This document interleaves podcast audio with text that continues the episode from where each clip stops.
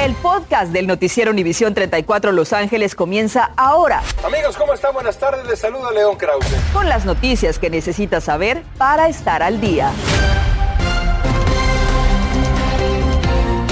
Feliz viernes, muy buenas tardes. Les saluda Osvaldo Borrás. Gracias por acompañarnos y bienvenidos a las noticias. Los vientos de Santa Ana siguen causando estragos tal y como se lo habíamos anticipado. Muchos vecindarios han sido afectados por las ráfagas de viento que soplaron hasta la madrugada.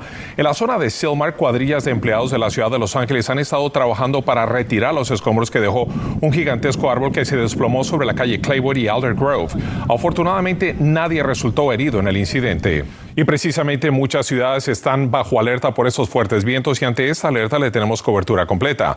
Y ahora la Santa con el reporte del clima y Julio César Ortiz nos habla de los daños que algunas propiedades han sufrido por esos vientos. Y la pregunta es, ¿quién paga los daños de esas propiedades dañadas? Julio César Ortiz nos va a decir. Buenas tardes, Julio César. Osvaldo, muy buenas tardes, te saludo con mucho gusto. Los vientos ya se han calmado, pero una caída de árbol para recuperarse de los daños se toma mucha paciencia y también gastos de miles de dólares. Tal es el caso de los dueños de esta propiedad. Tres casas involucradas afectadas por la caída de un árbol gigante. El árbol le pertenece al dueño esta casa, pero cayó sobre el patio de esta otra. La pregunta, como tú dijiste, es ¿quién va a pagar por todo esto? La temporada de los vientos de Santa Ana siguen dejando daños a su paso, con árboles caídos en diferentes ciudades del sur de California. ¿Cuántas llamadas ha respondido en las últimas dos semanas? Varias, a mí, yo, más de 100 llamadas. Eh, eh, no, no llegamos a todos los trabajos. Un árbol de más de 100 pies de altura quedó atravesado sobre el cerco de dos casas en la ciudad de Seúl. Los vecinos sintieron que se movió la tierra. Y como lo ves, está grueso y, y el, el, ruido fue bastante fuerte.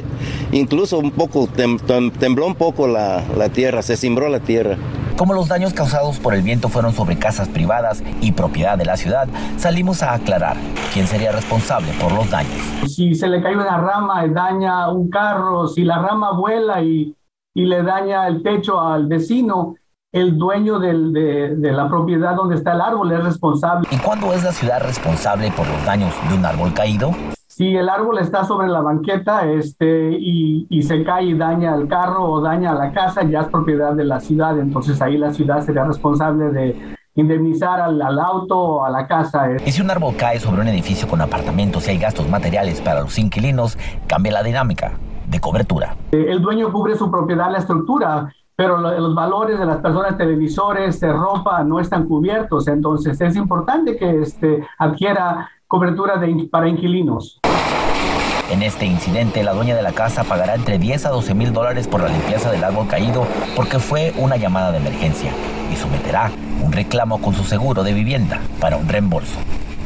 Y debido a la falta de personal, este poste de luz será reparado hasta la próxima semana. Y si usted vive alrededor de árboles que ya tienen mucho tiempo plantados o se ven enfermos, se le recomienda darles algo de mantenimiento y también a un experto que analice si vale la pena ya cortarlo y desaparecerlo de su propiedad antes de que le cause daño. Pero esto está apenas comenzando. La temporada de los vientos de Santa Ana continúa y quién mejor que Yara la Santa para decirnos cómo seguirán soplando estos vientos. Yara, paso contigo.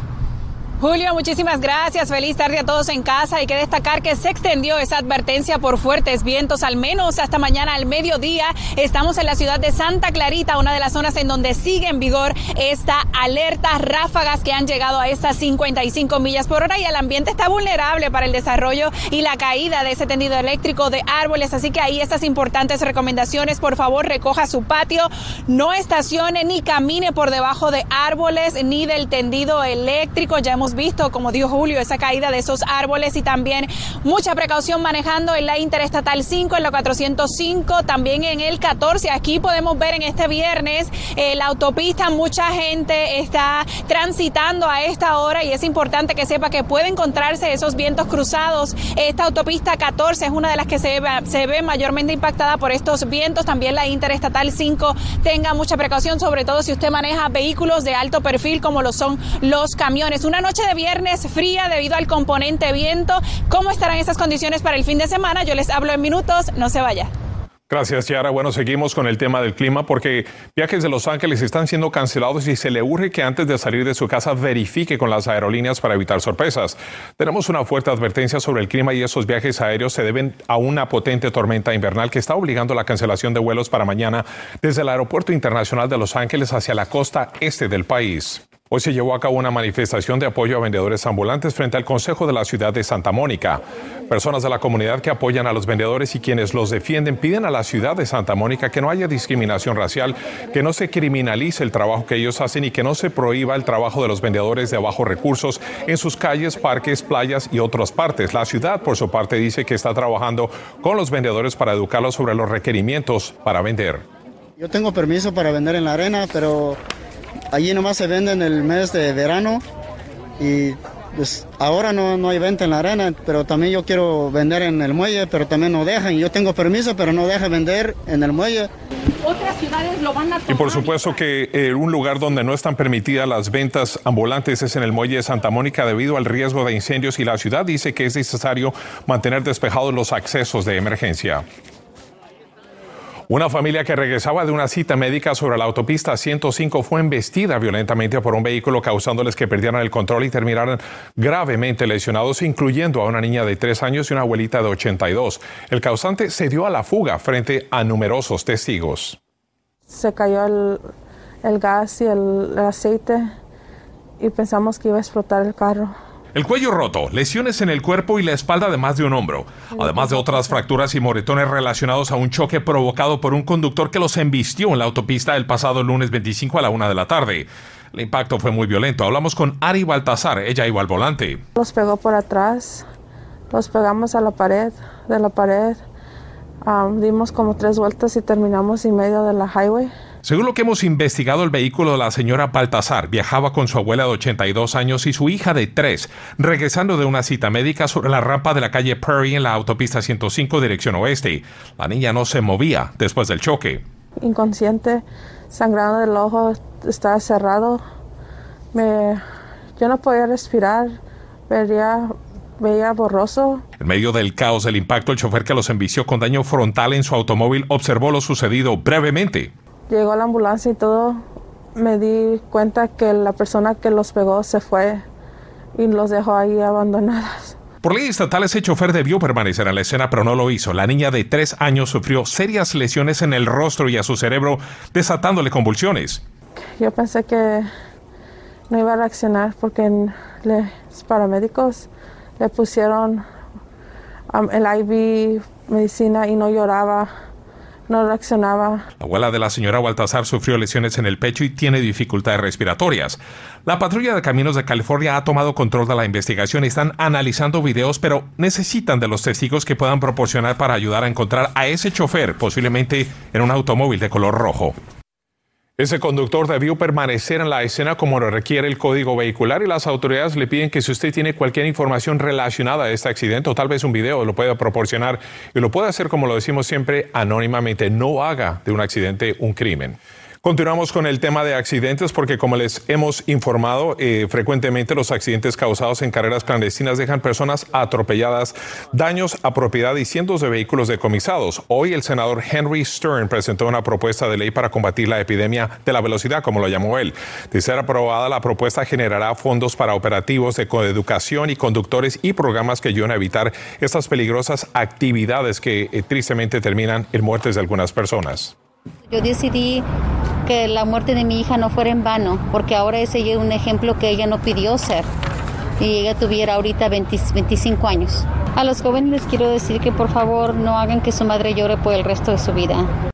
La propuesta presentada por el senador Stern también plantea la elevación de sanciones para quienes practiquen carreras clandestinas o toma de calles, como la incautación de esos vehículos e incluso la demolición de los mismos.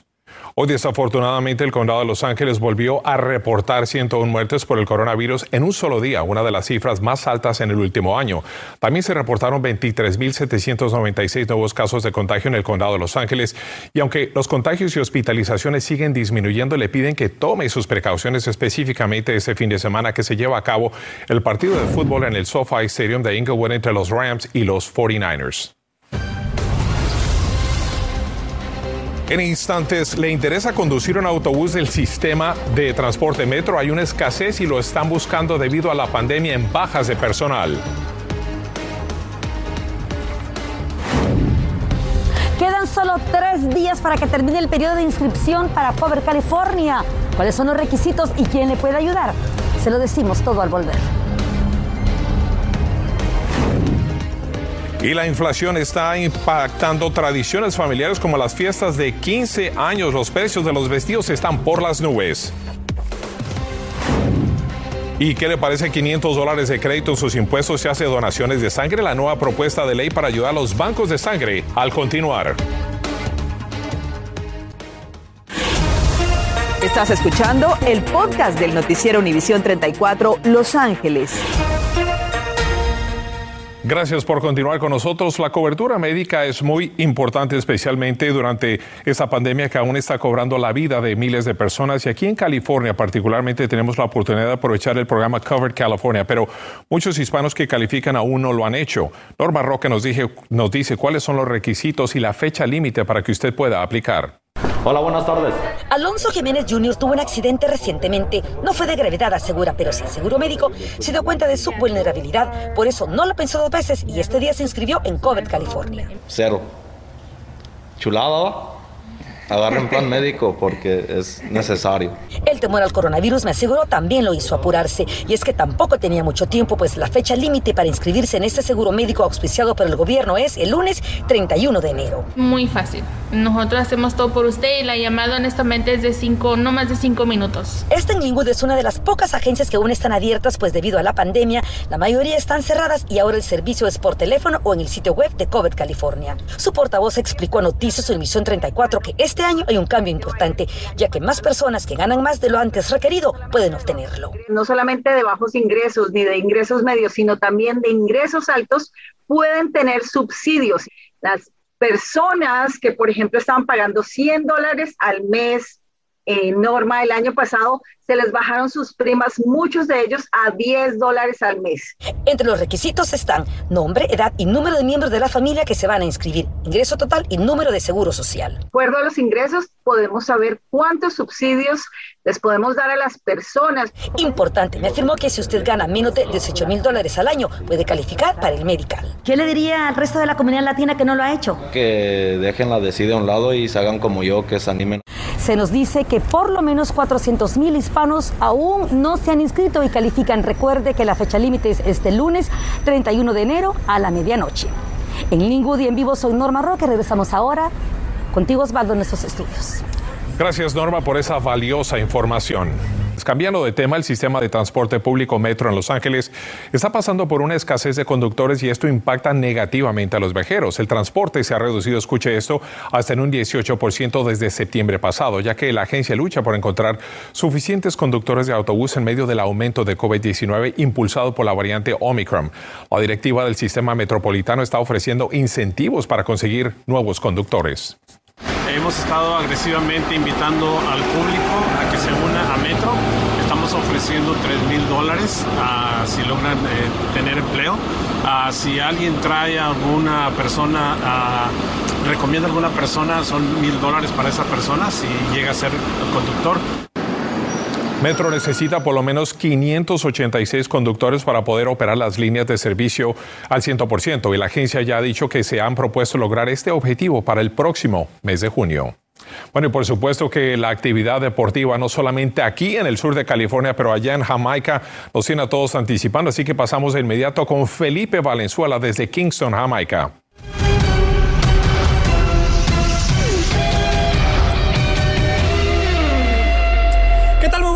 ¿cómo les va? Bienvenidos a Contacto Deportivo. Un saludo muy fuerte. Seguimos en Kingston, Jamaica. Ayer aquí la selección mexicana de fútbol derrotó a los Reggae Boys dos goles contra uno. Una sufrida victoria porque pudieron jugar con 11 hombres y los Reggae Boys anotaron un tanto. Después vinieron los cambios y obviamente por ende Alexis Vega y Henry Martin le salvaron el pellejo, por decirlo así, al Tata Martino. Reacciones después del partido, Henry Martin dice que el objetivo sigue ahí, ir al Mundial en Qatar 2022. Sí, claro, lo tenemos, lo tenemos muy, muy presente, está muy claro lo que queremos y desde que nos juntamos, desde que lo platicamos, estaba presupuestado llevarnos lo, mayor punto posible y, es un, un, paso muy importante. Sabíamos que lo que teníamos que hacer, sabíamos que era como sea ganar este partido para darnos esa tranquilidad. ¿no? La presión mayormente la ponen ustedes, nosotros dentro del grupo estamos tranquilos y sabemos que somos capaces de lograrlo. Próximo partido para la selección mexicana de fútbol será en la Ciudad de México ante su similar de Costa Rica. 3 de la tarde incluso va en vivo por Univision. Hablamos de los Rams que este fin de semana juegan el campeonato de la conferencia nacional ante el equipo de los 49 de San Francisco, muy optimistas a pesar de que hay seis partidos consecutivos que el equipo de San Francisco ha derrotado al equipo de casa. Si se quieren quedar en casa, tienen que ganar para poder jugar el Super Bowl aquí ante ya sea los jefes de Kansas City o el equipo de los Bengalis de Cincinnati. Por su parte, los Lakers de Los Ángeles también ven actividad el día de hoy, esta noche a las 11 por supuesto, le tendremos los pormenores y los resultados. Sin más, me despido. Nos vemos a las 11 de la noche con más Contacto Deportivo. Nos vemos. Hasta la próxima. Continuamos con el podcast del noticiero Univisión 34 Los Ángeles. Fíjese que un indicador clave de inflación aumentó en un 5.8% en el 2021 y es la mayor en 39 años. Las empresas cadenas de suministro aumentaron también los costos de alimentos, muebles, electrodomésticos y otros bienes. Y hoy el Departamento de Comercio informó que el gasto de consumidor bajó 0.6% en diciembre. Se estima que en los primeros tres meses de este año seguirá siendo débil y eso provocaría la caída del crecimiento económico hasta en 1.5%. Y el aumento de precios en diferentes áreas de nuestra vida también está afectando las tradiciones familiares como las fiestas de 15 años. Escuche esto, las familias van a las tiendas y está todo más caro. Los dueños de negocios dicen que la interrupción en la cadena de suministros y el COVID-19 los hacen aumentar esos precios. Se tiene que hacer un pedido con hasta ocho meses de anticipación y a mayor precio, aunque a veces el negocio tiene que perder también con tal de vender. Y hay una nueva propuesta legislativa. Escuche eso. Las personas que donen sangre cuatro veces al año podrían recibir 500 dólares de crédito tributario cuando hagan su declaración de impuestos. Este incentivo se está considerando actualmente en la legislatura de California debido a que los niveles en las reservas de sangre en los bancos son los más bajos que se hayan registrado en los últimos 10 años. El mundo de la música está consternado tras la muerte del famoso cantante argentino-mexicano Diego Verdaguer. El artista falleció ayer a los 70 años de edad en la ciudad de Los Ángeles. Él se contagió con coronavirus en diciembre pasado y su salud se complicó. Se ha dicho que sus restos serán incinerados en Los Ángeles, donde vivió varios años. Se le sobreviven su esposa Amanda Miguel y su hija Ana Victoria. Su funeral será privado ahora y después un acto público para él. Gracias por escuchar el podcast del noticiero Univisión 34 Los Ángeles. Puedes descubrir otros podcasts de Univisión en la aplicación de Euforia o en univision.com diagonal podcasts.